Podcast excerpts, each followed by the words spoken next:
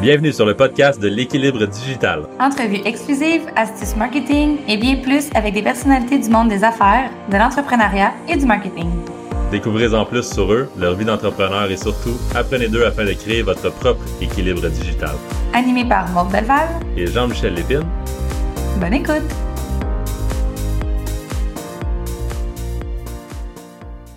Bonjour tout le monde, bienvenue à neuvième épisode de, de, de l'équilibre digital, un spécial RH aujourd'hui. On a décidé d'inviter deux personnes qui, qui, font un événement euh, euh, de ressources humaines, donc euh, vraiment pertinent, surtout en fin de pandémie. C'est la première fois d'ailleurs qu'on reçoit plus qu'un invité, Maud.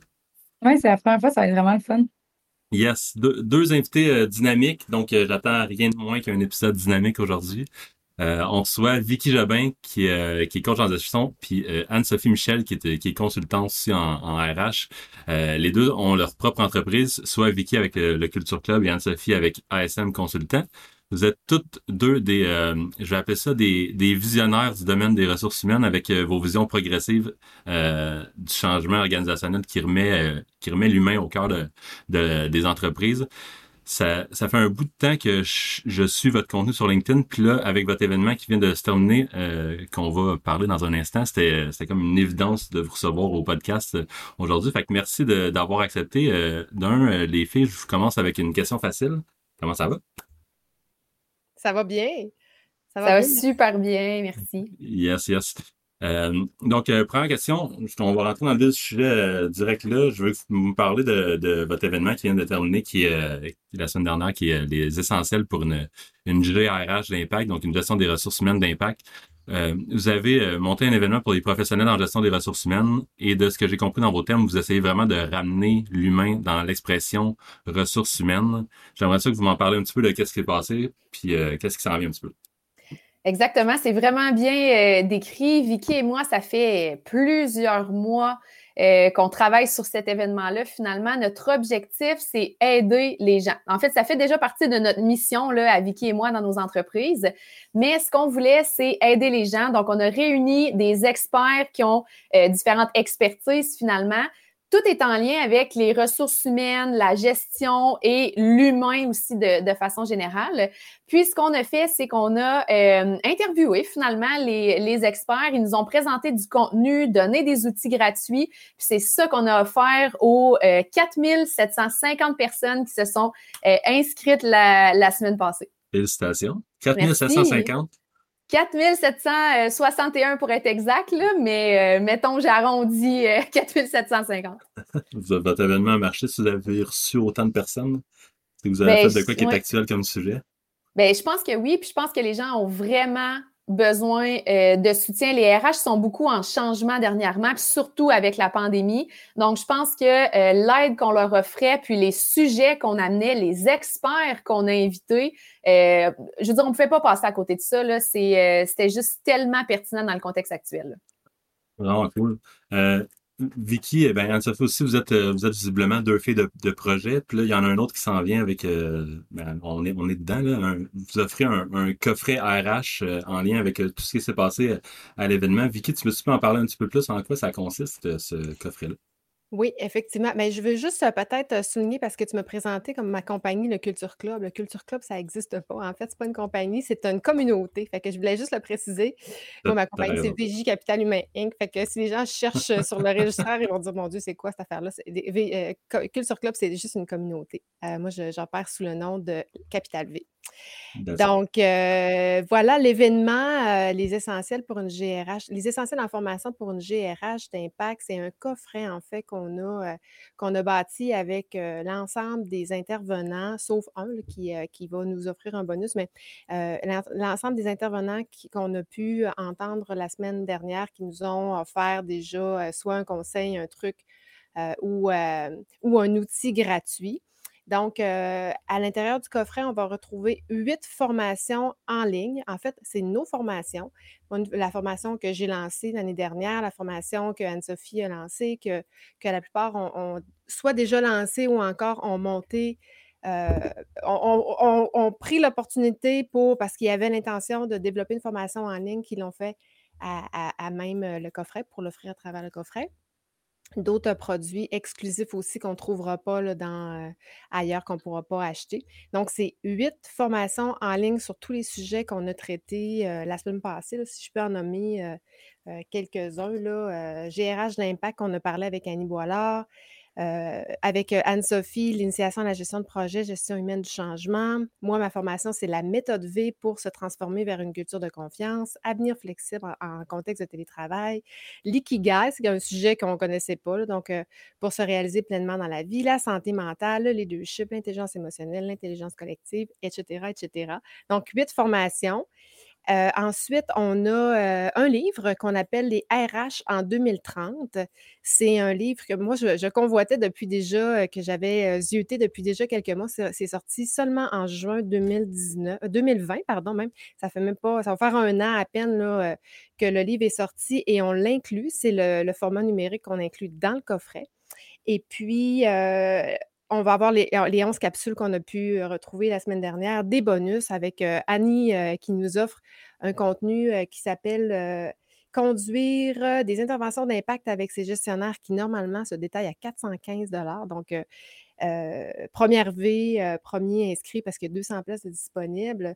Euh, carte cadeau de 100 pour les premiers acheteurs, les 10 premiers acheteurs. deux lives, des rabais chez Mode Avalanche, 30 20 à 30% Donc, vraiment, un contenu, un coffret qui vaut environ tout près de 4000 qu'on laisse à 93% de rabais, c'est-à-dire à 249 seulement. Donc, c'est moins cher que la formation la moins chère du coffret. rien, de moins. Rien de moins. Fait que voilà. Puis, si je peux peut-être euh, poursuivre sur la lignée de, Anne-Sophie, ce qu'on a réalisé, puis pourquoi on, euh, a voulu euh, bâtir ce coffret-là, c'est qu'en 2030, on ben, en 2021, on réalise que la formation, l'enseignement est défaillant pour les professionnels RH, les, gestionnaires aussi. Et puis, on voulait offrir des contenus qui vont venir bonifier, qui vont venir outiller les professionnels en gestion.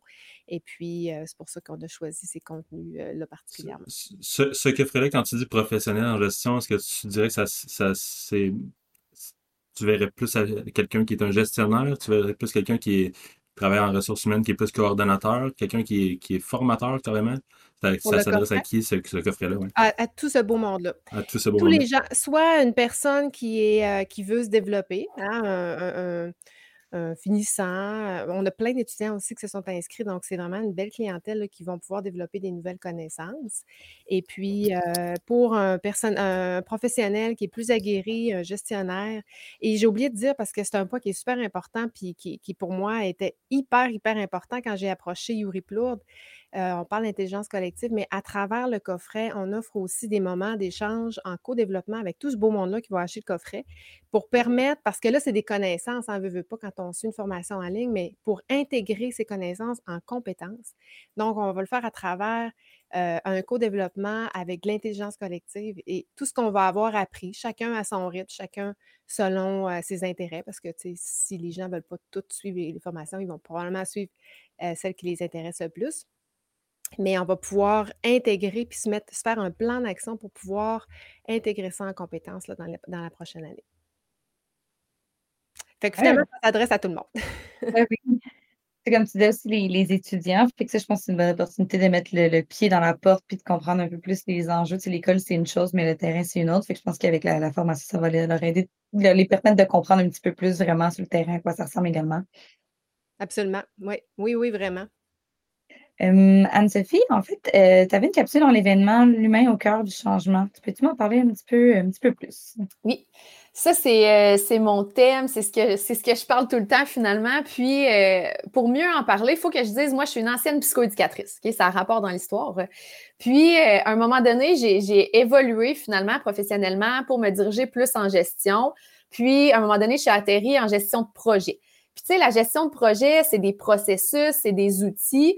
Puis, euh, on donné un projet à un moment donné où est-ce qu'on changeait complètement la façon dont les gens allaient travailler et il y avait une vingtaine de personnes qui allaient perdre leur poste. Donc, moi, je fais les outils de gestion de projet, les processus, etc. Puis là, mon ancien côté psychoéducatrice, à un moment donné, trouvait que c'était pas tellement humain ce que j'étais en train de faire. Je faisais, j'analyse les coûts, j'analyse les risques, je fais un beau plan d'action. Et après ça, je peux pas arriver, prendre mon plan d'action, donner ça aux humains, puis dire, bon, ben, maintenant, change tes comportements. Ah oui, puis en passant, ben, il y en a une vingtaine qui vont perdre leur poste. si tu as des questions, euh, viens me voir, je vais y répondre. Donc, c'est là qu'à un moment donné, je me suis dit, bon, il manque d'humains en gestion de projet. La gestion de changement, souvent, c'est un concept qui est comme vague. On ne sait pas exactement comment faire de la gestion de changement. C'est pas concret. Donc, moi, ce que j'ai fait, c'est, je me suis dit, bon, ben, ça prend quelque chose de simple, concret, efficient, mes trois mots préférés. Puis, l'importance, c'est vraiment de mettre l'humain au cœur des changements.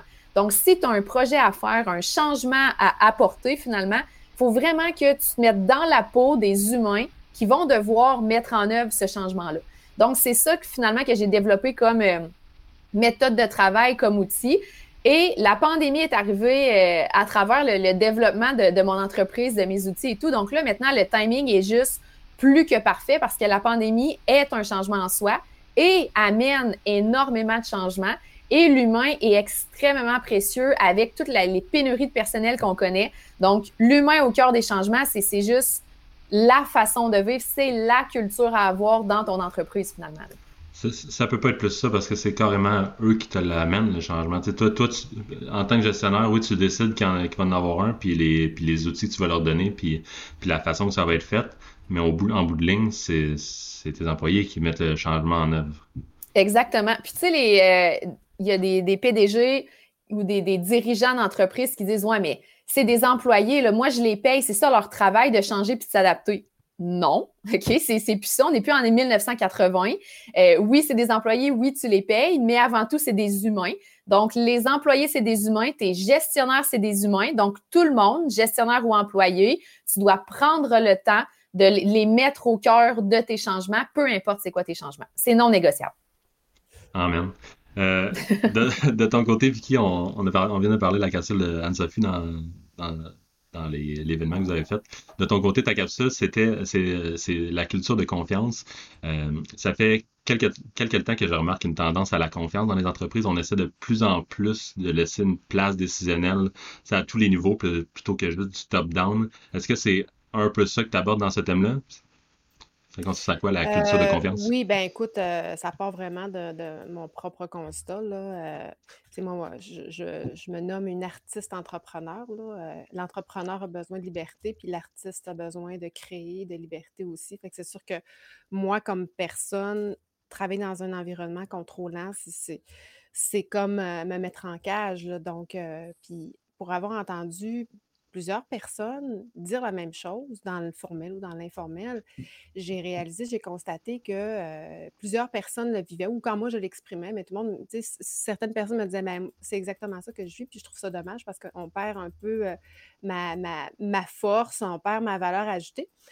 Puis, ben, comme professionnel et gestionnaire des ressources humaines, moi, ça fait 20 ans que je suis dans le domaine. Là, je pratique plus depuis quelques années, mais ce que je réalisais, c'est qu'on prend souvent les gens pour des comptes.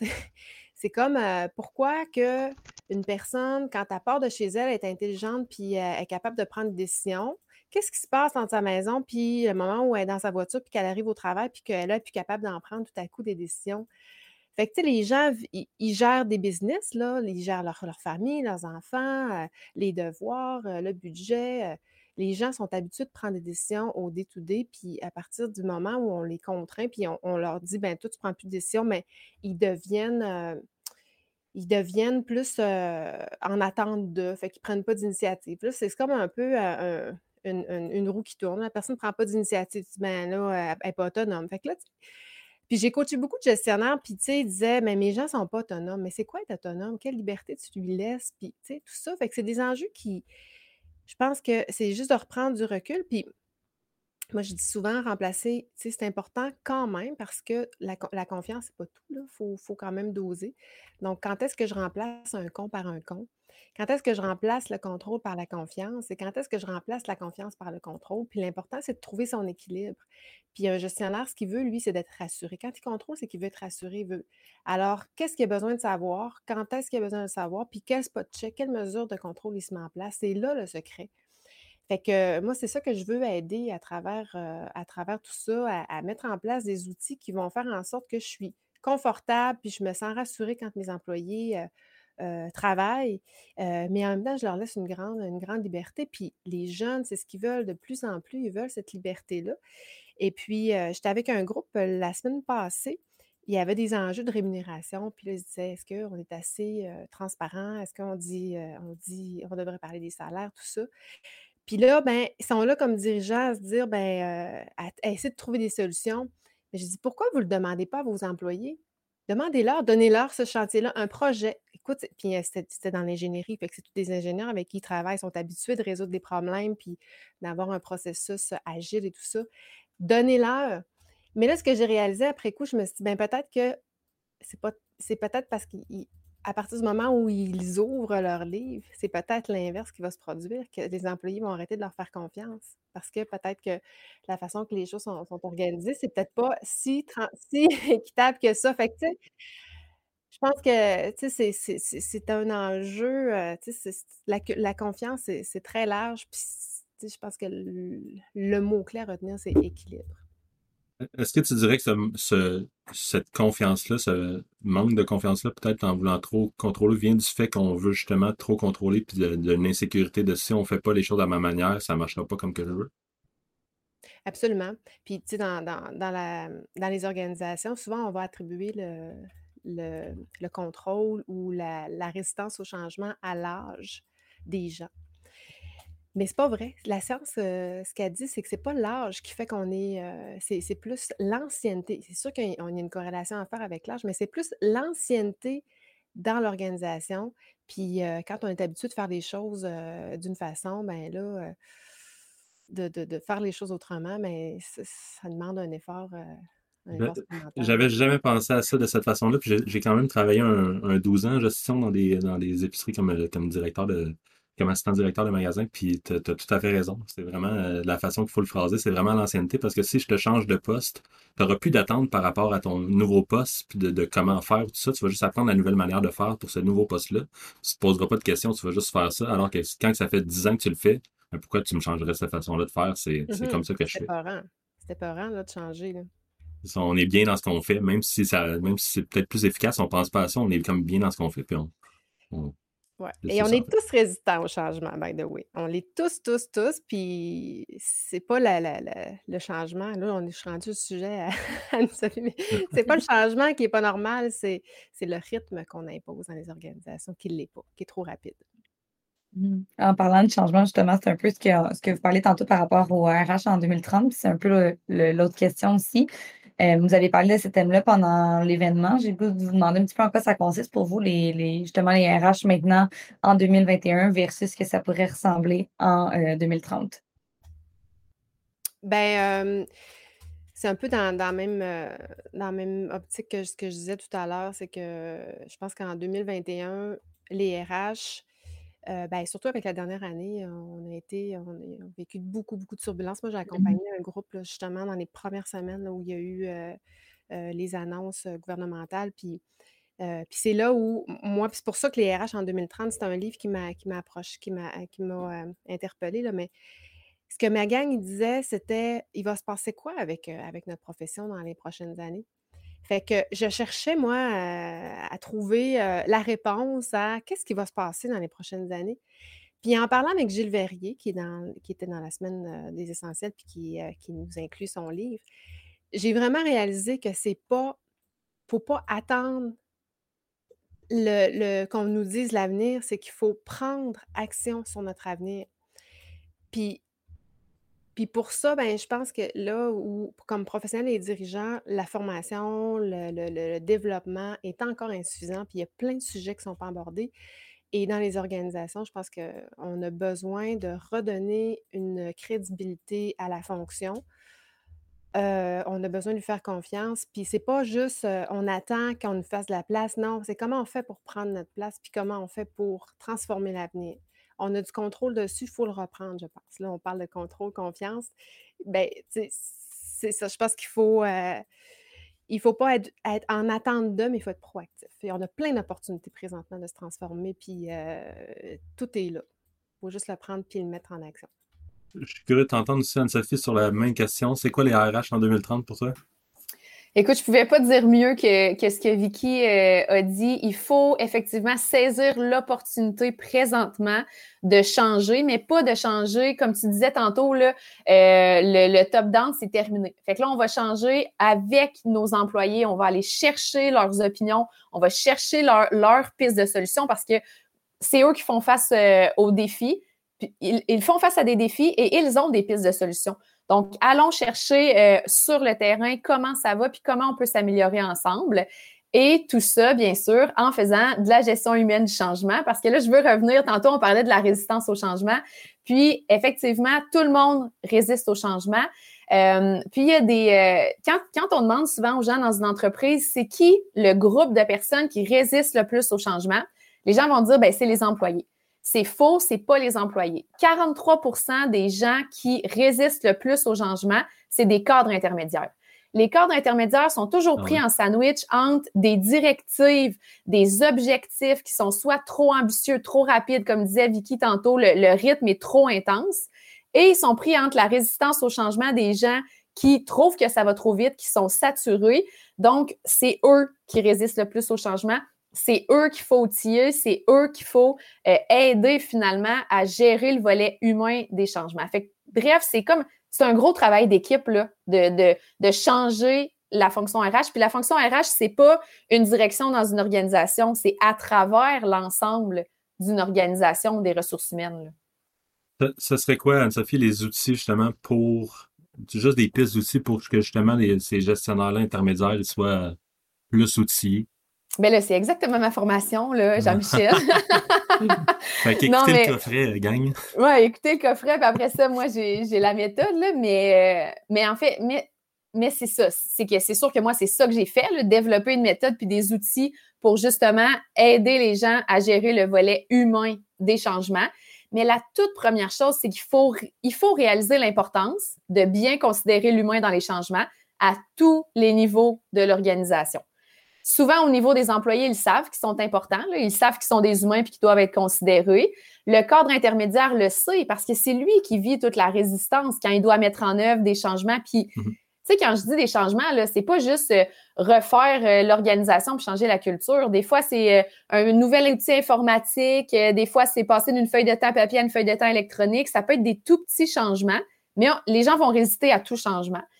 Au niveau, là, quand on est en haut de la pyramide, la direction générale, c'est là. Là, il faut réaliser l'importance de considérer l'humain dans les changements. Donc, c'est ça mon, mon, dernier point, là, réaliser l'importance. Après ça, on va chercher des outils concrets, puis on m'appelle, j'ai tout ça. Et Vicky aussi en a, là, en passant. Bref, mais merci pour, euh, pour cette réponse-là, c'était super, euh, super complet. Euh, je, l'ai dit tantôt, je leur disais, euh, vous êtes deux filles de projet, euh, clairement. Euh, qu'est-ce qui s'en vient pour vous autres dans, les, dans les prochaines semaines, prochains mois? Peut-être Vicky, si tu peux commencer avec ça. écoute, c'est une super bonne question parce que moi, j'en suis, je suis un retour à mon compte depuis un an. Ma première année, ça a été vraiment de faire beaucoup de j'appelle ça de la recherche et développement parce que je réalisais que les modèles, j'étais toujours dans mes paradigmes. Puis à RH, moi, je me permets de le dire. Je peux, moi, je peux le dire parce que je, suis une RH, mais s'il y a des gens qui sont dans les gros paradigmes, c'est bien nous. Et moi, comme consultante, je, reproduisais toujours les mêmes modèles parce que c'est ceux que je connaissais, c'est ceux dans lesquels j'étais confortable et que j'étais capable de prédire l'avenir. Et maintenant, on est plus dans des modèles contemporains, je ne prône pas de modèle particulier, mais je m'inspire de ces nouvelles pratiques-là.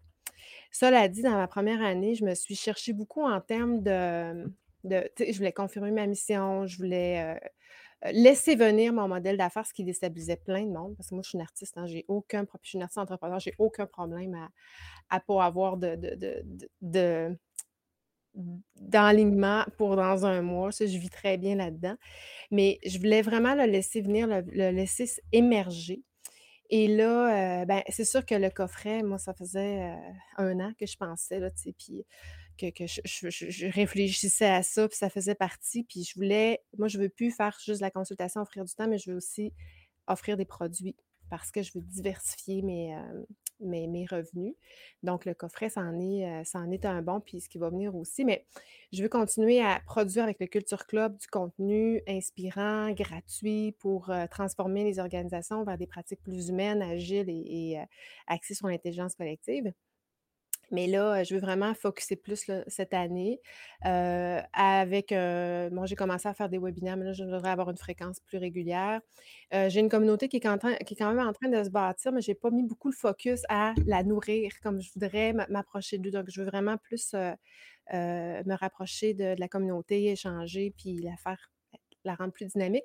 Mais je veux surtout, puis là, Anne-Sophie, en même temps, c'est un c'est un, hint, mais je veux démarrer mon podcast parce que ça, ça fait aussi un an que j'y pense. Je suis rendue là à l'automne. Puis moi, je suis quand même assez étapiste. Je fais un projet, après ça, je vais jusqu'au bout, puis après ça, je passe à l'autre projet. Fait que là, ma vision, c'est pour les six prochains mois, webinaire, podcast. Je continue d'accompagner mes clients parce que je, suis consultante en transformation relève. Je fais beaucoup de relève fait que j'accompagne l'humain dans le changement constamment. Moi, j'amène la turbulence, puis je les aide à, passer à travers. Puis j'accompagne aussi des entrepreneurs avec l'École d'entrepreneuriat de Québec. Fait qu'on vient juste de démarrer une nouvelle cohorte. Puis tout ce que j'apprends avec eux, parce qu'ils m'apprennent énormément, bien, je le mets aussi en application dans, ma business et vice-versa. Fait que, fait que c'est l'année qui s'en vient. Plein, de choses que je ne savais pas là-dedans, chers auditeurs, quand j'ai dit euh, fille de projet, euh, on s'entend que je ne mentais pas. Anne-Saut, de ton côté? Moi, présentement, euh, je travaille au niveau de la campagne provinciale de vaccination COVID-19. Donc, je suis vraiment avec l'équipe logistique au niveau du, ministère pour gérer l'ensemble de la campagne au niveau de la province. Donc, c'est sûr que ça prend quand même beaucoup de mon temps. Euh, quand je vais avoir terminé ce, projet-là ou ce mandat-là, je risque de prendre un peu de, vacances, un peu de congé, parce que j'en ai pas pris depuis, euh, en fait, depuis deux ans, je pense. Puis euh, après ça, ben là, je retourne finalement à 100% à ma mission qui est d'aider un maximum de personnes possibles à mettre l'humain au cœur des changements. Tu sais, moi, la façon que j'ai développé mon, mon offre de service, c'est comme je veux aider un maximum de personnes possible, j'ai développé la, façon pour rendre les gens autonomes pour qu'ils développent la compétence de gestion humaine de changement. Donc, moi, je veux pas qu'on m'engage comme une consultante. Je vais faire la gestion humaine de changement, puis après ça, je m'en vais. Parce que la seule chose qui est stable, c'est le changement. Donc, ils vont avoir besoin de moi encore et encore et encore. Moi, ce que je veux, c'est rendre une organisation autonome, l'ensemble de leurs gestionnaires, leurs professionnels, tous leurs employés, s'ils veulent. Je les aide à développer la compétence de gestion humaine de changement. Après ça, je m'en vais, sont autonomes, puis ils peuvent gérer le volet humain de tous les changements euh, à venir. Donc, ça va vraiment être ça. Euh, un coup que la vaccination va être passée, puis je vais avoir terminé ce mandat-là, ben, je retourne 100% à ma mission, euh, ma mission originale. À moins qu'il y ait d'autres choses qui arrivent en même temps, parce que moi, tu comprends que je saisis chacune des opportunités qui se présentent à moi. mais grosso modo, ça ressemble à ça super. Puis, j'imagine que vous êtes justement les deux, vous êtes des filles super, euh, super occupées. Jean-Michel me parlait, me parlait beaucoup de vous, qu'on ne se connaissait pas énormément. Puis, au niveau de, on pose tout le temps cette question-là à nos auditeurs, au niveau de l'univers numérique, on pourrait commencer avec Vicky, par exemple. Comment vous, vous arrivez à garder l'équilibre dans tous les projets qui se passent, autant au niveau travail-famille? Ça, c'est quoi vos trucs à travers ça? Mais juste avant, parce que je ne veux pas l'oublier, ça fait trois fois qu'il me pop up dans la tête, mais tu nous as présenté, euh, Jean-Michel, mais je veux juste préciser que, que tu nous as aidé euh, beaucoup dans, le projet, euh, notamment avec notre, placement Facebook. Puis je pense que c'est important quand même de souligner. Fait que je voulais juste pas l'oublier. Je peux ah? peux, pas vendre. Faut, faut, que le, faut que le projet, faut que le produit, faut que l'offre soit bonne pour qu'elle vende. Ça, ah, ben, tout devient top-down tu y cru, puis ça a été le fun de, collaborer avec toi. Euh, moi, mon équilibre, là, Maud, euh, je suis quelqu'un je, suis quelqu'un de très équilibré dans la vie. Puis euh, moi, je sais dire non. bizarrement, autant quand j'étais dans, dans, la consultation, dans les cabinets, où je travaillais, euh, j'aurais pu travailler 60 heures semaine au début, mais j'ai vraiment appris à dire non, moi je contrôle d'abord mon calendrier, puis euh, je ne laisse pas les gens contrôler mon calendrier. Si tu ne le contrôles pas, il y a quelqu'un qui va le faire. En termes de euh, numérique, d'abord, moi, j'ai fermé tout ce qui s'appelle sonnerie, pop-up, pastille qui dit t'as combien de, courriels qui rentrent? J'ai tout fermé ça. J'ai un de mes amis à j'ai dit, il j'ai dit, tu prends tout ça dans, dans mes, euh, dans mes applications, dans mon général, puis ferme tout ça. J'ai rien. Fait que c'est sûr que j'en manque. Je manque, je passe à côté des fois, puis je suis pas optimale. Mais j'ai appris à, accepter que je suis pas à 100 puis j'en échappe. Ça, c'est quelque chose que moi, j'ai eu à travailler dessus, puis je l'accepte très bien, puis ça arrive des fois que j'en oublie. Et ce que je fais, mais ben là, c'est sûr qu'en ce moment, on, on, est, on martèle. Moi, j'ai jamais martelé autant que ça dans les médias sociaux, là, dans tous les groupes et tout ça. Fait qu'on me voit partout. Mais en général, j'en fais pas autant. Moi, c'est le matin, je regarde, je regarde mes affaires, puis mon courriel, je l'ouvre, je l'ouvre une fois par jour. Je réponds tout. J'ai, quand même amené une certaine structure. puis je, dis pas, je dis oui à, plusieurs affaires, mais je dis non à plusieurs affaires aussi. Et puis, ben, je pense que c'est vraiment de se de s'affirmer là-dedans. J'ai jamais, jamais, jamais, je travaille avec des associés, puis il n'y a jamais personne qui me fait aucune, aucun commentaire négatif parce que je, je fermais. Puis moi, j'ai vraiment une hantise des, ding, ding, ding, ding, puis de quelqu'un qui, qui, à qui tu parles, puis le ding, ding, puis là, il parle le, le, focus envers toi. Je trouve que c'est un grand manque de respect. Moi, je ne le fais pas à personne. Puis mon téléphone, euh, quand, quand je décide de le mettre de côté, euh, c'est moi qui décide. C'est pas les autres qui décident. Client, pas client. Je décide que c'est pas en ce moment. Je, suis en soirée, je suis avec ma famille, ça va aller à demain. Moi, je, m'affirme très fortement là-dedans, puis il n'y a jamais personne qui m'a fait aucun, reproche. Très différent de. Vas-y, Tu apportes un bon point à apprendre à dire non. Je pense que c'est vraiment quelque chose qu'on ne fait pas assez souvent. Mmh, absolument. Mais ça va dans les essences, euh, Grégor, euh, euh, les des essentialismes qui disait, «Quand tu apprends à dire non, ça ça ça fait grandir ta ta crédibilité. Tu plus, parce que, je sais pas, ça ça transforme le regard des gens à ton égard. Parce que sinon, quand tu es toujours à la merci des gens, ben, ils t'en demandent, ils t'en demandent, ils t'en demandent, ils t'en demandent, puis, à un moment ben, tu te fatigues, puis tu t'épuises, puis là, c'est là qu'arrivent des des problèmes. Fait que moi, j'ai décidé que je prenais le contrôle. Je parle de confiance, mais je garde le contrôle. Ah, c'est ça, c'est exactement ça que j'allais dire. En fait, c'est pas c'est amené différemment que tantôt, mais c'est vraiment carrément tout relié au contrôle, ce que tu dis, pour, euh, regarder ton équipe. Anne-Sophie? Moi, je suis le pire exemple à suivre euh, pour ça. Euh, je me décris souvent comme une workaholic pas de vie. moi, j'habite seule avec mes deux chiens.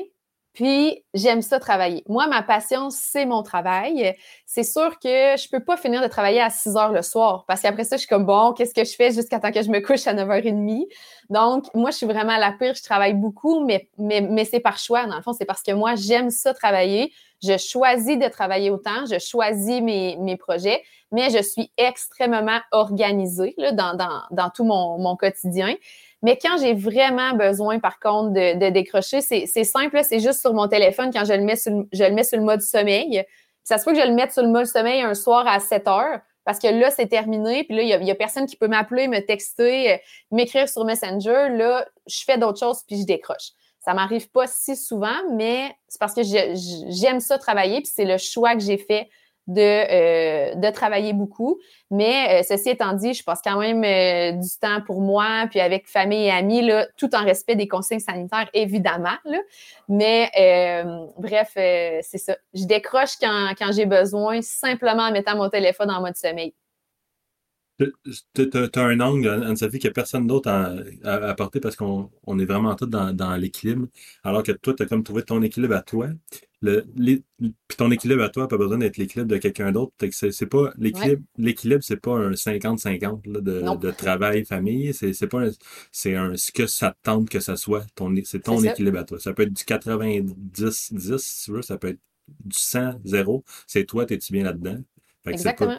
Ça, ça, revient, un petit peu à ce que tu viens de dire. C'est ça. Mais la euh, dernière chose, excuse, la dernière chose que je voulais dire, c'est que moi, pour pouvoir réussir à faire ça, je dors bien. Fait que j'ai vraiment une routine. Je me couche toujours à la même heure, mais je me lève tôt, je m'entraîne, je lis. J'ai vraiment une routine matinale qui fait que si je fais pas ça, je serai pas productive pendant ma journée, puis je ne réussirai pas à atteindre tous les objectifs que, que j'atteins finalement avec. Ça, c'est vraiment important pour moi. Vraiment cool. Vraiment des bonnes réponses euh, à toutes nos questions, les filles. C'était vraiment euh, un plaisir de, vous recevoir. On va, on va wrap up un petit peu. Euh, mais c'était vraiment, vraiment des solides insights. Je suis sûr qu'il y a plein de monde qui vont bénéficier d'avoir écouté le podcast aujourd'hui.